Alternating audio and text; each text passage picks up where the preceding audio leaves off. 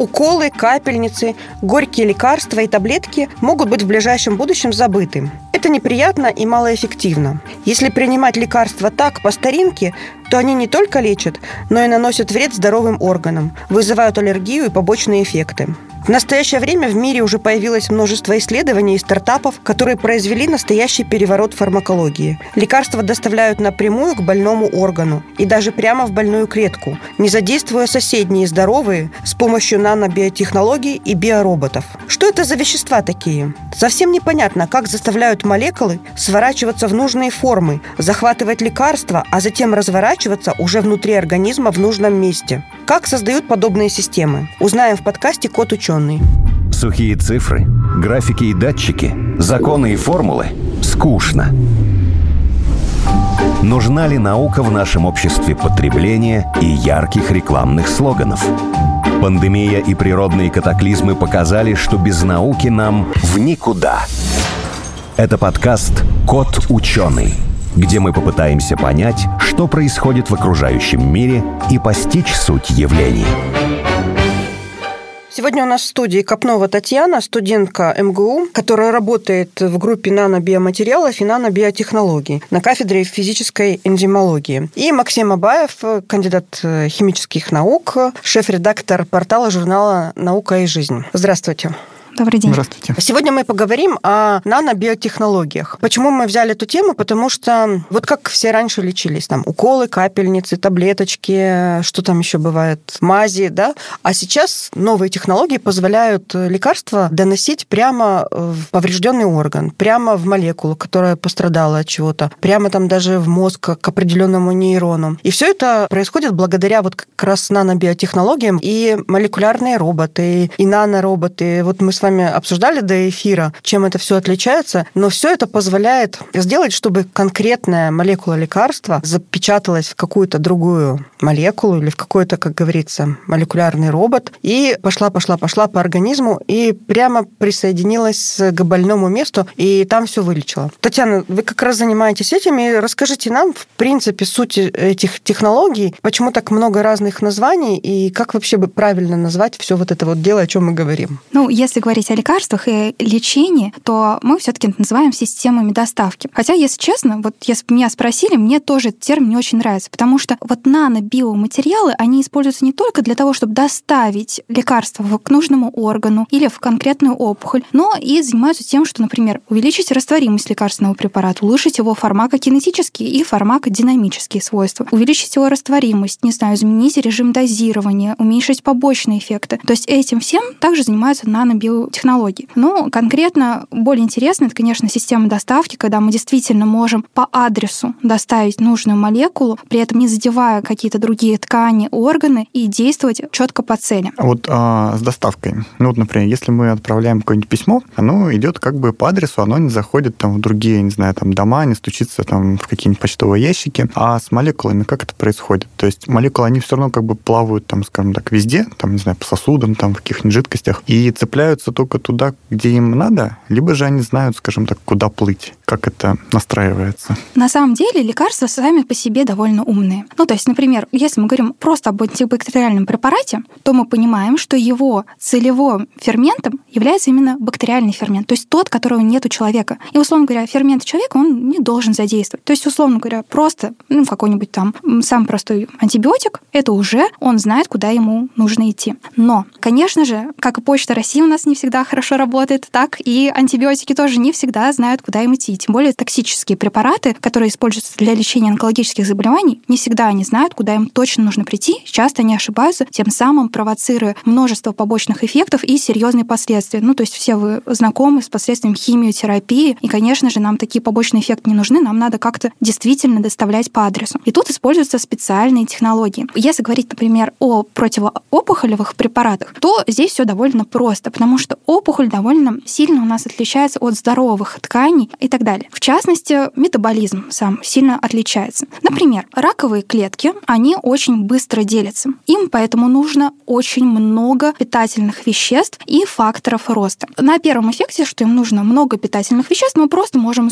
условно говоря, делать простую химиотерапию. Берем цитотоксический препарат и направляем его в организм. Действительно, поскольку просто раковая опухоль будет потреблять его намного больше, чем любые другие ткани, мы достигнем нужного эффекта. Но, к сожалению, другие ткани повредим. Можно использовать факторы роста, какие-то специальные. Пришить к лекарственной молекуле, например, фолиевую кислоту, которая является фактором роста. Нормальным клеткам она нужна редко, только в процесс, когда они делятся. А раковым клеткам она нужна постоянно. Мы пришиваем к лекарственной молекуле фолиевую кислоту и уже направленно, получается, ведем данный препарат в раковую опухоль. Либо же можно использовать как раз-таки нанобиоматериалы, а, например, наночастицы. Условно говоря, мы запечатываем лекарственный препарат в специальный контейнер. Контейнер может быть совершенно разные а, химические структуры. Это уже как вот мы например, подизайничаем. Это могут быть полимерные частицы, например, угу.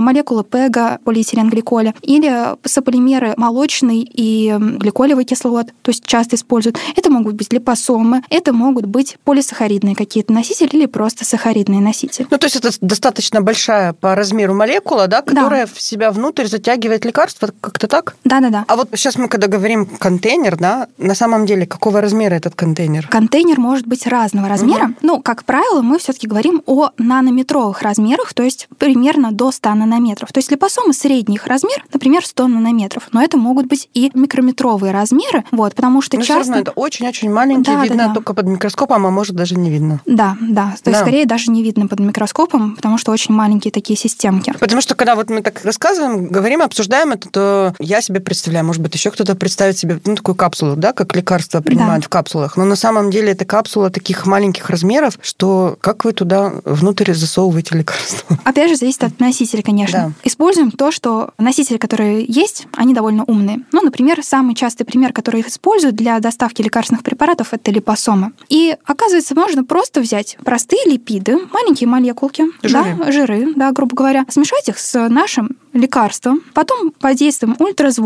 они сами собираются в липосому, то есть в такую сферическую структуру, угу. внутри которой спрятан уже наша лекарственная молекула. Дальше мы занимаемся каким-то дизайном, вот, ну, потому что сама липосома, если попадет... Дизайном? Да-да-да, ну, прям реально дизайном, ну, английской литературе, в англоязычной, мы встречаем термин decorating, угу. да, то есть прям реально украшаем молекулу. Ну, липосома, попадя в кровоток, она быстро деградирует, да, она разрушится, потому что иммунная система увидит, что это не то, что нам надо, и начнет ее разрушать. Поэтому мы ее делаем незаметной для иммунной системы, покрываем, например, каким-нибудь полимером. Чаще угу. всего используется полиэтиленгликоль. А еще, чтобы уже прям нам конкретно, ну, то есть, условно говоря, вот нашили этот полиэтиленгликоль, сделали невидимый для иммунной системы, но нам же в опухоль надо препарат доставить, мы тогда нашиваем какие-то специальные украшения. Ну, например, какие-то антигены на поверхность вот такой уже э, системы или какие-нибудь молекулы рецептор, ну, ту же, например, фолиевую кислоту, о которой мы говорили в начале. И тем самым направляем уже специально... Оно играет роль как двигателя, что ли, да? Да, да, да. да. То есть, условно говоря, тот самый адрес на конверте, то есть вот, вот эти угу. наши украшения, это тот самый уже адрес на конверте, который указывает почтальону, то есть нашей крови, куда отнести нашу лекарственную молекулу. А вот вы говорили про иммунную систему, что она нападает на всякое чужеродное и пытается там это разрушить, съесть, не знаю, что-нибудь с ним сделать. А нельзя, например, взять какой-нибудь биоматериал от человека, ну, не знаю, вот он больной, вот мы у него там берем какие-то клетки или еще какие-то ткани, и уже на основе них делаем какой-то прям вот иммунно совместимый препарат. Ну, скажем так, чтобы иммунная система не реагировала на что-то чужое, потому что у нее будет плавать свое, но внутри этого своего будет какая-нибудь начинка полезная. А это надо украсить соответствующим образом, да? Не совсем. Есть такое направление, и оно является довольно перспективным. Например, используются макрофаги для систем доставки лекарственных препаратов, например, в мозг. Потому что макрофаги —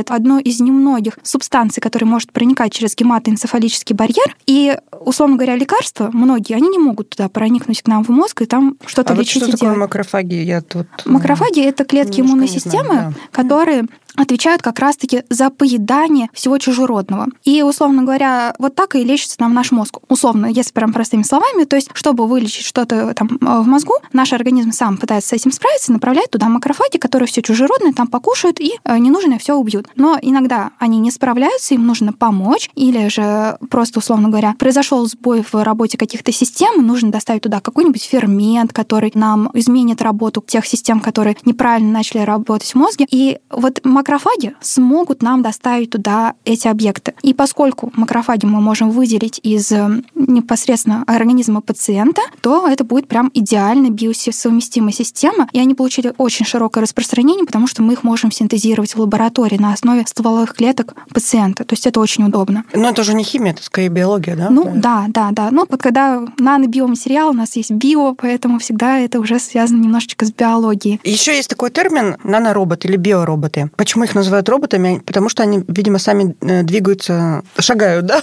Ну, можно сказать и шагают, можно сказать, и они, как робот, он у нас умеет что-то собирать, да, какие-то простые молекулы в более сложные молекулы. Точнее, робот, если это какие-то детали собирать, то вот, наверное, биоробот — это тот, который нам умеет наши какие-то биологические молекулы собирать. Я бы называла биороботами вообще любой фермент, потому что ферменты — это на самом деле уникальные совершенно структуры, которые могут синтезировать сложнейшие молекулы, проводить сложнейшие реакции внутри нашего организма. Причем э, работают они действительно уникально. У них все подобрано идеально, очень четко, как у настоящего робота. Фермент это же совсем маленькое вещество. Фермент? Нет, нет, нет? не совсем. То есть довольно они крупные. Ну, да, то есть а, они самый... тоже могут э, подобрать и захватить лекарство какое-то. Конечно. То есть на самом деле действие очень многих лекарственных молекул основано как раз на ингибировании ферментов. То есть, ну, например, если мы говорим об антибактериальных препаратах, то как они действуют? Многие действуют на то, что подавляют ферменты, которые строят клеточную стенку бактериям. Какие-то отвечают за строение ДНК у молекул, за деление клетки. И вот антибактериальные препараты встраиваются в активные центры фермента, блокируют его работу и тем самым оказывают либо бактериостатический, чаще всего бактериостатический эффект. Ну, то есть вызывают прекращение деления клеток и так далее. А вот э, с вирусами можно бороться какими-то такими методами? Такими же, да. Бактериями, да, у них там фермент, а вот с вирусами они что там как-то Вот попроще? с вирусами довольно сложно из-за этого бороться, потому что сама по себе уже у нас структура РНК, РНК или ДНК вируса, и тут уже нам надо селективнее действовать, более хитро. И вот вообще лечение вирусных заболеваний довольно такая трудная тема, то есть уже такими простыми да, давайте не будем такой. Мы и так взяли такую сложную тему, еще усложним э, борьбой с вирусами. Получается, что давайте так заглянем в будущее, да, пофантазируем, что в дальнейшем вообще все лекарства можно заменить, ну, доставку лекарств, не глотать лекарства, а все-все-все, все лекарства и все лечение будет в дальнейшем применяться именно с помощью вот таких вот э, технологий. Глотать вот, все да, равно что-то придется, да.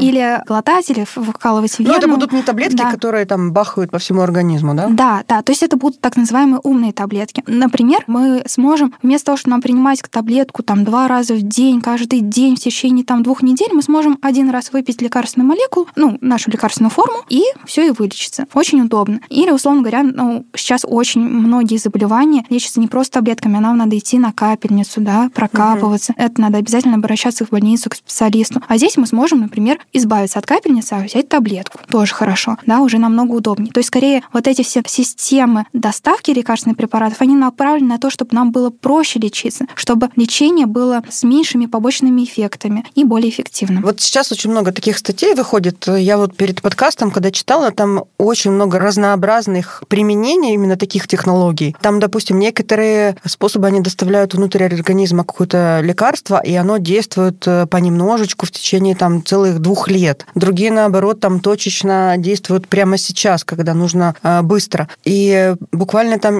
к инфекциям, и против бактерий, и против рака, и в определенные органы, допустим, чтобы вылечить печень, да, против повреждения каких-то. Ну, то есть абсолютно широкое применение получается. Но я что-то не слышала, чтобы врачи выписывали нам э, такие лекарства. Или в больнице, вот, допустим, когда я там попадала в больницу, я сама там или с ребенком, что-то такого ничего не было. Почему, если столько много исследований, оно не применяется вот э, в клинике? Нет, на сейчас? самом деле применяется. Применяется, да? Да.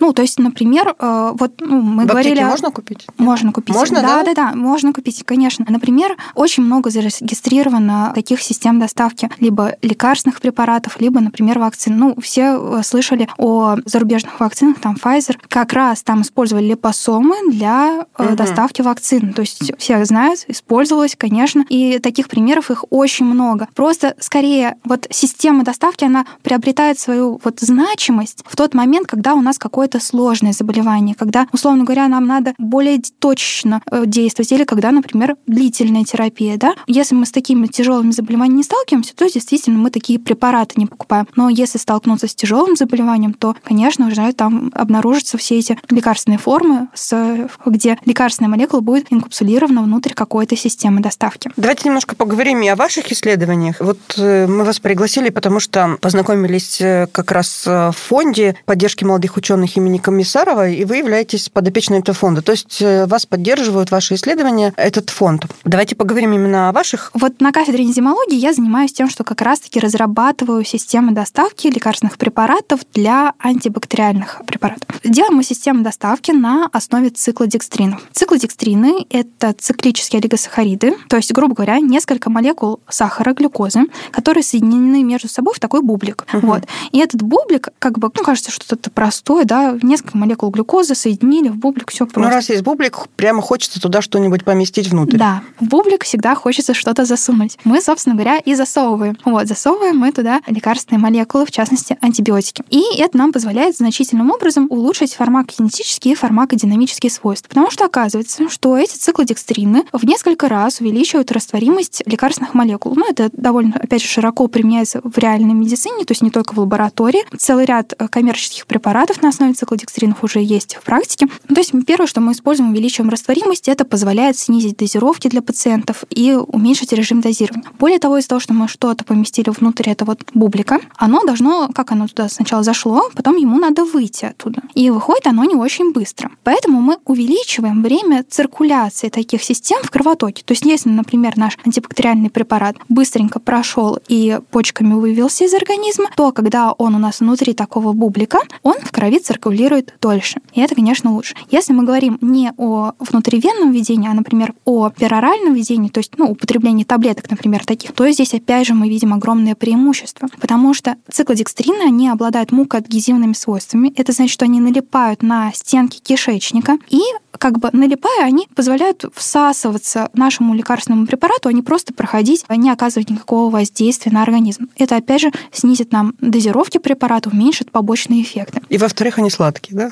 Ну, а, сладкие, не сладкие, но... Сладкие, не сладкие, но на самом деле, вот почему эти циклодекстрины нашли такое широкое применение, потому что они действительно убирают, а, например, горький вкус, ну, то есть маскируют вкус, маскируют запахи. И, конечно же, они нашли огромное применение, потому что можно не просто бублик использовать, а можно с этим бубликом еще что-то делать интересное. Соединить его... Соединить несколько бубликов, пришить к бублику какой-нибудь заместитель или пришить даже рецептор, чтобы, условно говоря, направить наш антибиотик не просто в организм, а, например, в альвеолы легких, что необходимо для лечения, например, туберкулеза, когда нам нужна длительная терапия, а мы не хотим долго применять антибактериальные препараты, хотим, чтобы они шли в нужное место, а не просто нам микрофлору убивали, да, то мы можем сделать полимеры на основе циклодекстринов, пришить к ним рецептор, рецептор специальный, в частности, монозный рецептор, и направить их четко к микобактериям туберкулеза и тем самым таргетно лечить это заболевание. Вот говорили про бублик, там про разные кетоформы. Вот э, когда же открыли, изобрели фуллерены, там же тоже все фантазировали на тему, что вот мы сейчас фуллерен что-нибудь поместим, оно где-нибудь поплавает, там что-нибудь из себя потом выдаст. А вот э, с сахарами тоже можно ли делать какие-то, не знаю, там 3D-структуры типа сфер, там каких-нибудь да. цистерн? Да, на самом деле это уже фактически такая 3D-система, да, то есть если просто бублик, ну, он уже 3D. А если мы его сшиваем, то, конечно, мы уже получаем вот такую комплексную, сложную частицу, внутрь которой можно что-то помещать. Поскольку очень много функциональных групп, ну, гидроксильных групп на поверхности вот этого нашего сахара, то мы можем по-разному проводить химическую модификацию и как раз проводить разный дизайн, делать разные 3D-структуры. Можно ли вот эти бублики, структуры вот из сахаридов, а, скажем так, пришить к какой-нибудь клетке, и чтобы плавал уже не один бублик, а плавал, например, какая-нибудь клетка где-нибудь. И, соответственно, второй вопрос, а можно ли научить саму клетку производить эти бублики, скажем так, уже вот эту вот заготовку, и, не знаю, там, вот оно видит какое-нибудь лекарство, сразу его там все цапает и потом куда-нибудь доставляет. Совместить производство и доставку уже вот в такой комплекс, как fulfillment или как сейчас там говорится.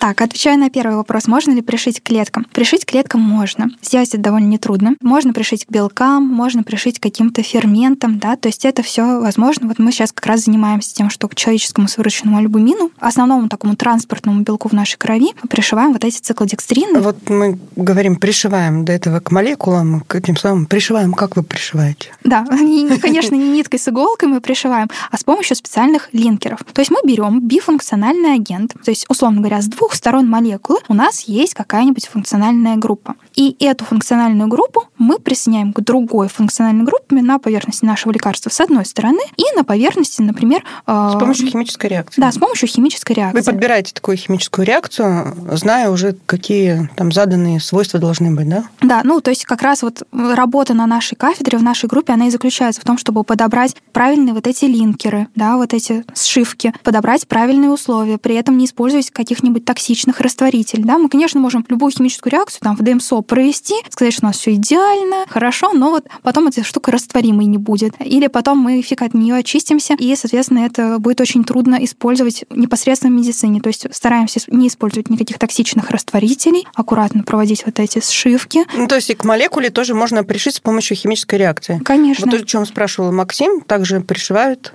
да. Молекулы. Ну, причем вот. это совершенно какие-то простые молекулы, типа лимонная кислота, янтарная клетки, кислота. Да? А да. Клетки тоже, да? Находим на ней какую-то функциональную группу. На клетке. На клетке, да.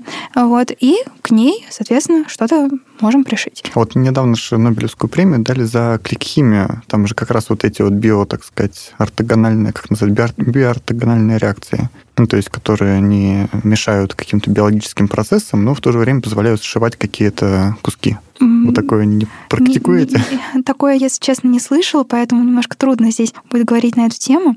Вот, к сожалению, здесь вот не сильно. А тогда вот про... Можно про ли клетку, да, научить производить вот эти вот какие-то хитрые упаковки? Сделать из клетки упаковщик. Вот посылок. если говорить именно о циклодекстринах, к сожалению, циклодекстрины синтезируют э, бактериальные клетки, ну, их специальные ферменты. Внутри бактериальных клеток синтезируют нам вот эти циклодекстрины. Наши клетки не умеют их синтезировать. Но если говорить о других системах доставки, то там, конечно, вот мы, по-моему, говорили об эндосомах, вот их можно использовать для доставки каких-нибудь лекарственных молекул, то есть наши клетки сами умеют их синтезировать. Ну и, собственно говоря, так и общаются клетки между собой, они туда внутри внутрь этой экзосомы помещают ДНК, либо фрагменты РНК и передают тем самым информацию другим клеткам. Вот, то есть такие роботы можно создать, но вот не с циклодекстринами. А я могу еще придумать, так сказать, фантастическую конструкцию. Вот сейчас же ученые, они ищут э, разные там антибиотики, не знаю, там в почве где-нибудь там с слюни медведей, в общем, в разных каких-то биологических В личинках системах. мух, помнишь, мы делали? Да, да, да, да, да. В общем, куда залезут, а там ищут антибиотики. А, соответственно, которые производят там либо бактерии, либо какие-нибудь грибы, там еще что-нибудь что-нибудь, и которые, соответственно, плохо живут в каких-то там лабораторных условиях, а вот им нужна какая-нибудь среда. А можно ли опять же, взять какую-нибудь вот такую вот бактерию, которая умеет синтезировать какое-то полезное нам вещество, там антибиотик, и ее засунуть в какую-нибудь клетку, не знаю, там, в контейнер, коробку, чтобы она там вырабатывала это наше вещество, но при этом сама там не вредила организму, скажем так. Это дважды вложенность, да? Да, то есть дважды как бы ее так изолировать, и, но чтобы она выдавала только хорошее. Я бы разделила этот вопрос на две составляющих. Во-первых, бы я вот к этому вопросу, я бы в первую очередь сказала вообще, для чего нам как раз система доставки. А то мы как бы говорим угу. о них, а для чего они не сказали. Ну, то есть вы правильно отметили, что ученые постоянно ищут какие-то новые лекарственные молекулы. Но чтобы эти лекарственные молекулы молекулы действительно потом использовать, нужны десятилетия, 10-15 лет как минимум на все клинические испытания, а также огромные ресурсные затраты. И это невыгодно. Да, лучше нам взять уже известный какой-нибудь антибиотик и сделать так, чтобы он работал лучше. Не создавать новое и проводить кучу клинических испытаний, а взять уже известный, его чуть-чуть модифицировать. Вот желательно, чтобы мы вообще там никаких новых связей не делали, просто одно поместили в другое, вот как раз как наши циклодекстрины, бублик, внутри него что-то, ничего пока не модифицировали, сделали, вот оно циркулирует. У нас это называется ребрендинг. Да-да-да. Вот, условно говоря, провести вот как раз вот этот ребрендинг и вот такую систему использовать. Но, конечно, не всегда это получается, да, то есть э, когда-то получается, когда-то нет. Но если мы, условно говоря, берем какую-нибудь бактерию, она нам синтезирует хороший антибактериальный препарат, его даже уже используют, но вот, к сожалению, ну, только внутривенно его можно вводить. И надо вводить его каждые в два часа, например. Неудобно плохо. Система доставки нам здесь все исправит. Мы сможем его стабилизировать, сможем сделать, например, пероральную форму, и пить его нужно будет раз в неделю. Все. То есть вот как раз для чего нам нужна система доставки. Сможем ли мы в систему доставки поместить бактериальную клетку? Я бы, наверное, сказала нет. Хотя, что только можно не придумать. Почему? Ну, я бы сказала нет. Ну, потому что размер э, бактериальной клетки, ну, в среднем несколько микрометров. То есть это уже микронные размеры, то, что мы можем видеть. Ну, условно говоря, если наш волос там 50 микрометров, то вот, ну, клетка там в 50 раз его меньше. Вот, бактериально. И получается, чтобы а, ей комфортно жилось внутри какого-то контейнера, этот контейнер должен быть довольно крупным. И вот сделать этот довольно крупный контейнер, незаметный для нашей иммунной системы, будет довольно трудно. Ну и вообще, я немножко опасаюсь бактериальные клетки посылать к нам в организм, чтобы они там тоже ничего лишнего не сделали. Вот ты нарисовал такую фантастическую картину, а Татьяна уже разложила целый план, э, как это все сделать и на каком этапе может быть неудачи. Я просто восхищена. Разложила по полочкам э, наши фантастические идеи. Предложите свою фантастическую идею, что могло бы быть такое, вот, допустим, там через 5-10 через лет э, с помощью этих систем доставок и таких биотехнологий, что хотелось бы создать? За что дадут Нобелевскую премию? Да, за что дадут Нобелевскую премию. Ой, на Нобелевскую премию за что дадут, не знаю. Но хотелось бы, конечно, сейчас вот огромную тенденцию получает генная терапия и так далее. Вот хотелось бы составить такие системы, которые бы эффективно нам помогали, вот прям максимально точечно все лечить. Вот сейчас все равно мы основываемся, например, что на раковых клетках вот таких рецепторов больше, чем на обычных клетках. Вот, например, кровеносные сосуды в раковых клетках хуже, чем ну, обычные сосуды. То есть мы всегда на каким-то вот Ищем различии, на, место, дельте, да. на дельте какой-то играем. А вот хочется найти не просто дельту, а найти вот одну единственную цель, которая четко нам позволит все управлять, чтобы мы, условно говоря, чтобы врач стал таким диспетчером, который управляет химической молекулой, прям четко, точно направляя ее к очагу инфекции или очагу заболевания. Я хочу напомнить, в нашей студии к нам сегодня пришла Копнова Татьяна, которая работает в группе нано-биоматериалов и нано-биотехнологий кафедрой химической энзимологии МГУ и является подопечной фонда поддержки молодых ученых имени Комиссара Комиссарова. Спасибо вам большое, очень интересно. Пожелаем удачи, и чтобы в следующий раз мы вас пригласим уже, э, вы будете с Нобелевской премией. Ну или хотя бы с каким-нибудь готовым э, лекарством, которое поможет излечить неизлечимые болезни. Спасибо. Спасибо большое за приглашение и спасибо вам за этот подкаст.